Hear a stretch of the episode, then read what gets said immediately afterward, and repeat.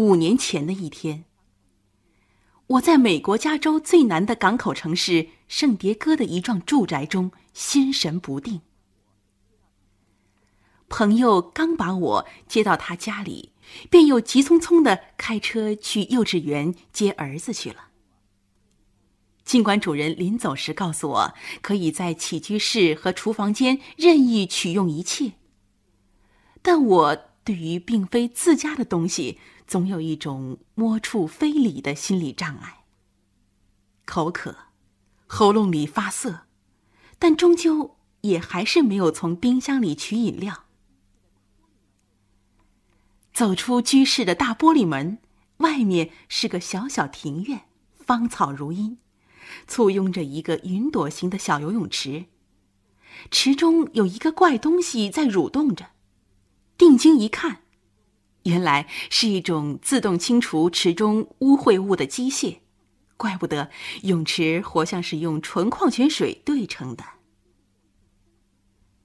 忽然听见宅中有一种声息。像是有人闯了进来。朋友刚走不多时，似乎不应该这么快的回来，心中不免一紧，赶紧跑回起居室。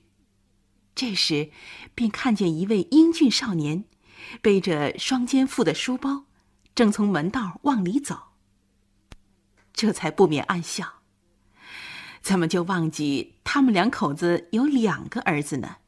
去接的是小的。这自己放学回来的自然是老大了。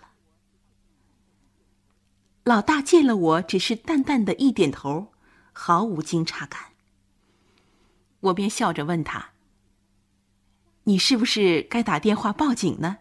家里忽然有这么一个陌生人。”他也只是淡淡一笑。妈咪说过你来，我便故意逗他。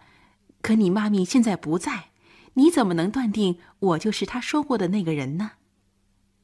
这回他笑得更深一点了，但也只是笑，并不再作答，卸下书包提在手上，蹦跳着上楼去了。我那朋友便是台湾旅美作家李黎，当然他的先生也是我的朋友。论起来，我在一九七八年就认识他先生了，比认识他还早。但毕竟他先生是一位从事医学理论研究的科学家，而他是个作家，因此后来倒是我和他过从更密切些。在圣迭戈，也主要是李黎陪着我各处跑。记得在该城一处后现代主义风格的商业中心的咖啡座喝咖啡时。我和他笑谈到那天与他们大公子谋面时的情景。他解释说：“我们那个居住区很太平，自从迁来以后，从没有听说过打家劫舍的刑事案，所以这是我事先没跟他提起过。忽然看见你，他也不会盘问什么的，更不会打电话报警。”在圣迭戈，我对他们大公子的印象。也就这么淡淡的一点儿，倒是对二公子印象更深一些。我记得老二回到家，李丽嘱咐他时，他总是大声回答说：“Yes, sir，是的，先生。”李黎就总是耐心的纠正说：“Yes, mommy，是的，妈妈。”可见老二正处于幼稚园里的英语教育和家里的华语教育的双向熏陶之中。还记得我们一起去加州的迪士尼乐园游玩时，看三百六十度大环幕电影，我把老二抱起来，他还是不满足，便索性把他扛到肩上，他才快活起来。但他是个小胖子，看到中场，我把他放回地面后，我的肩膀还疼了很久。当时心中就暗有对比。为什么他们老大身材那么紧凑，面容也秀气多了，而老二却胖胖憨憨，眉眼总像是没大展开似的？四年前，李黎又来过一趟北京，约我去豆花饭庄同一群朋友聚会。大家谈笑之余，李黎拿出一叠照片给大家传看。记得里头有好多张是他那老大在天安门广场玩滑板的镜头。滑板这玩意儿近年也传到了中国，但终究还不普及。那么大的一个带轱辘的木板，也不固定在人脚上，怎么玩起来竟可以飞旋、起止自如，还可以变出很多杂技般的花样？李黎告诉我，那一回带大儿子来时，也给我打过电话，因为我不在北京，没能联系上。他说，他那老大在天安门广场上飞旋着玩滑板时，引了好多人围观，并啧啧称赞，言表间溢出许多自豪。当时我心中暗想，他对老大恐怕有些偏心吧。为什么不带老二来中国玩玩呢？三年前的一天，忽然接到上海李子云的电话。他在电话里告诉我，李黎的大儿子突然去世了。李黎两口子悲痛莫名，让我赶快写信去安慰他们。我非常震惊，忙问是怎么回事儿，发生车祸了。李黎说：“古怪之极，就是和弟弟一起在草坪上玩耍时，忽然倒下不动。弟弟以为他开玩笑。那样年龄的孩子装作饮弹而亡是常有的事儿。我小时候也曾经频频做此游戏，但他却就此再不起来。弟弟推了一阵儿，叫了一阵儿，才发现异常，跑回家赶紧告诉李黎。”李黎原来以为那也只是故意诈死怄人，谁知赶往现场一看，竟已经发僵了，急送医院无救。当时她丈夫正在瑞士参加一个学术会议，她也来不及和他商量，便让大夫做了尸体解剖。解剖结果是发现心脏背面有一根动脉血管破裂。据说那是非常罕见的一种遗传性突变，但也仅仅是据一家之说。因为众多搞遗传学的人并不能够就此达成共识。李黎的悲痛，自不待言。更震惊、更悲痛的是父亲。李黎简直不愿、不敢、不忍。把那突如其来的噩耗告诉丈夫，但又怎么能不告诉？结果告知的刹那，做父亲的竟以为是一种不该有的恶作剧。终于听明白，确实是一种已经存在的现实时，他不是嚎啕大哭，不是昏死过去，不是歇斯底里，更不是镇定坚毅。而是表现出了一种不能进入事实的恍惚。他不能承认那是事实。如果他心存迷信，或者还不至于痛苦到那样的程度，他却又偏偏是一个笃信科学的理智超优的人。更可叹的是，他所从事的科学恰恰是医学理论，而且恰恰偏重于遗传学。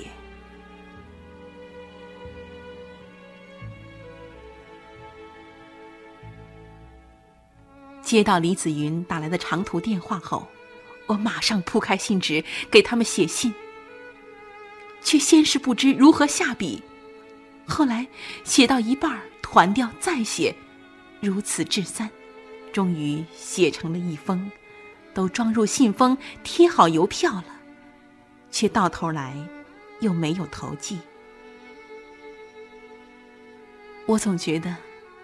外人的一切哀悼劝慰，尤其是文字的，对他们都不仅难以减轻心灵创痛的深重，而且搞不好反而会把他们已经有的所抑制的痛苦重新勾引出来。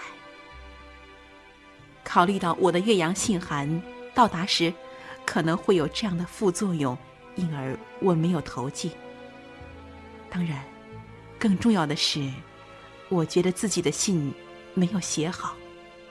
怎么写更好？我没了主意。这真是我一生中最难写的文章之一。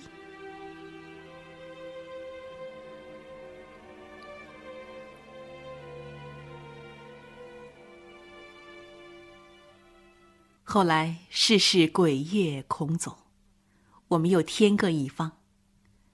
虽然我依然挂记着他们，想来他们经历过那样的打击之后，我又没有致函慰问，恐怕也就把我淡忘了。没想到两年前在元旦时，忽然接到李黎的贺卡，上面写了几行字，有云：“听李子云讲，你给我们写了信，但没寄出。我只当你已经寄了。”他只当我已经寄了，他能宽容我，说明心境已经恢复到相当平静的状态。悠然的欣慰顿时流遍我的全身。看信封地址，已经不是圣迭戈，而是湾区的斯坦福大学附近了。他们离开圣迭戈是对的，在斯坦福大学，他们一个全身心投入科研教学，一个全身心投入写作。重建他们的生活，狮子的哀痛，总算是渐渐淡隐下去了。后来，李黎写了一本书，叫做《悲情日记》，详细记述了自大儿子突然死亡到举家迁离圣迭戈的心路历程。因为书中有很多超越个人悲哀的、发自肺腑的形而上思考，因而读来动人心魄。最奇特的是，这本书出版后不久，他接到一封寄自加拿大的读者来信。来信者也是一位母亲，也有一位大儿子突然死亡，死亡经过尸体解剖，也是心脏背后的一根隐蔽的动脉血管爆裂。这倒也罢了，最令人莫名惊诧的是，算来那位爆粗的少年也正当十八岁。和李黎的大儿子是同年生人，巧合到这儿，应该令人跌足了。谁知道还有更细密的吻合？那少年的生日比李黎大儿子要晚十四天，而他的突然死亡，也正好是在李黎大儿子死后的第十四天里。所以，那位母亲来信对李黎说：“你写的。”简直就是我们家的事儿。这样的读者来信是令作者心碎的。心碎不仅仅是因为重新勾出了狮子的哀痛，心碎的更重要原因是一种理性认知被轰毁的大惶惑。今年上个月，李黎又来北京了。是从美国飞到台湾，担任了一段《联合报》平年度文学奖评委之后，来大陆旅游的。我们在天伦王朝那个号称是东亚第一室内大堂的宽阔空间里，坐在空空荡荡的一些咖啡座中间，听着小乐队演奏莫扎特的弦乐四重奏，谈了大约一个小时。李黎返美后来信说，谈话。要一对一。我从台北到北京，绝大多数场合都是济济一堂式的，多半没有言及其意便闹哄哄的散了，反而没有跟你谈得多些。是的，那天他异常平静的跟我讲了些非同寻常的话，我都铭记在心中。他说：“其实女人往往比男人坚强。”即使平常非常坚强的男人，在有些事态面前，也还是不如女人镇定。到头来，还是要靠女人的扶持，才能从恍惚中回到现实，从狂乱中复归理智。他又详尽的给我讲述了大儿子离去的情况。他说，那小伙子从小就简直没有怎么进过医院，发育的正常。身体的强健，本来是没有什么可怀疑的，他以品学兼优结束了中学生活，正充满自信的要跨进大学。临去的前一天晚上，参加了一个同学的生日派对。平时相好的少男少女全都到了，大家玩的十分快活。第二天一早，他起来就为母亲冲刷汽车，擦洗的干干净净，然后，他便和弟弟还有最要好的一个朋友相约去打网球。一路上有说有笑，但穿过一片草坪时，他只是轻微的“哎呦”了一声，便突然扑地。就此，何然长逝。他说：“如果是一次车祸，那么总会有一位肇事者要对这事儿负责任；如果是一次谋杀，更不消说有可恨的刽子手存在；如果是一种目前人类能够指认的疾病，那么总还可以怪怨那疾病本身。”在另外许许多多能够设想出的前提下，也还可以怪罪于比如什么部门、什么厂家、什么服务人员，乃至于哪位邻居，甚至是哪位路人。但是大儿子的突然死亡，却找不到任何一个应该为此负哪怕是小小责任的人。丈夫是搞遗传学研究的。从遗传学角度考察此事，也还找不到这种血管突然爆裂的隐患是遗传基因所致的有力证据。无语问苍天，他没说这句话，但是听他诉说时，我却有一种仰望苍天的心境。浩无边际的浩渺宇宙间。谁是冥冥中的主宰？为什么造出这样一个强健聪慧的生命，年轻轻的，却又如此残酷的即刻将它毁灭呢？并且，不给他的亲人一个可以面对，或者至少可以想象的责任者，去倾注怨恨，或者给予宽恕？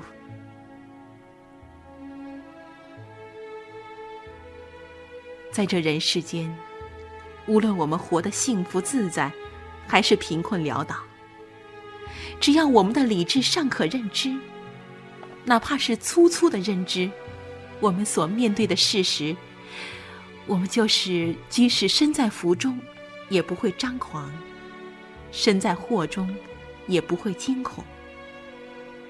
然而，我们却往往面对难以认知的事实。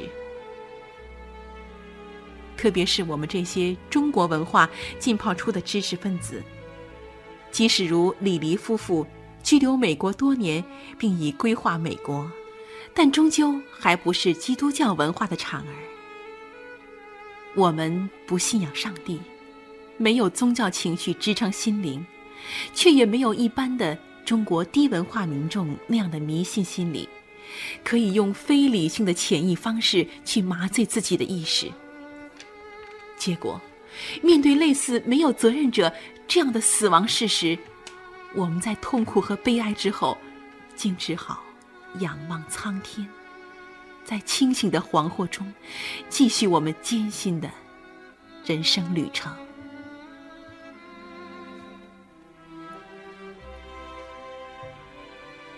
我和李黎在天伦王朝饭店门口静静的分手。他后来由北京前往云冈、悬空寺以及西安、兰州、敦煌等处旅游。我则回到家里写一些自以为有意义的文字。他回到美国之后，给我来了一封信，我却仍没有给他写信。也许，圣诞节前，我会给他寄去一张自绘的贺卡。贺卡上，也许。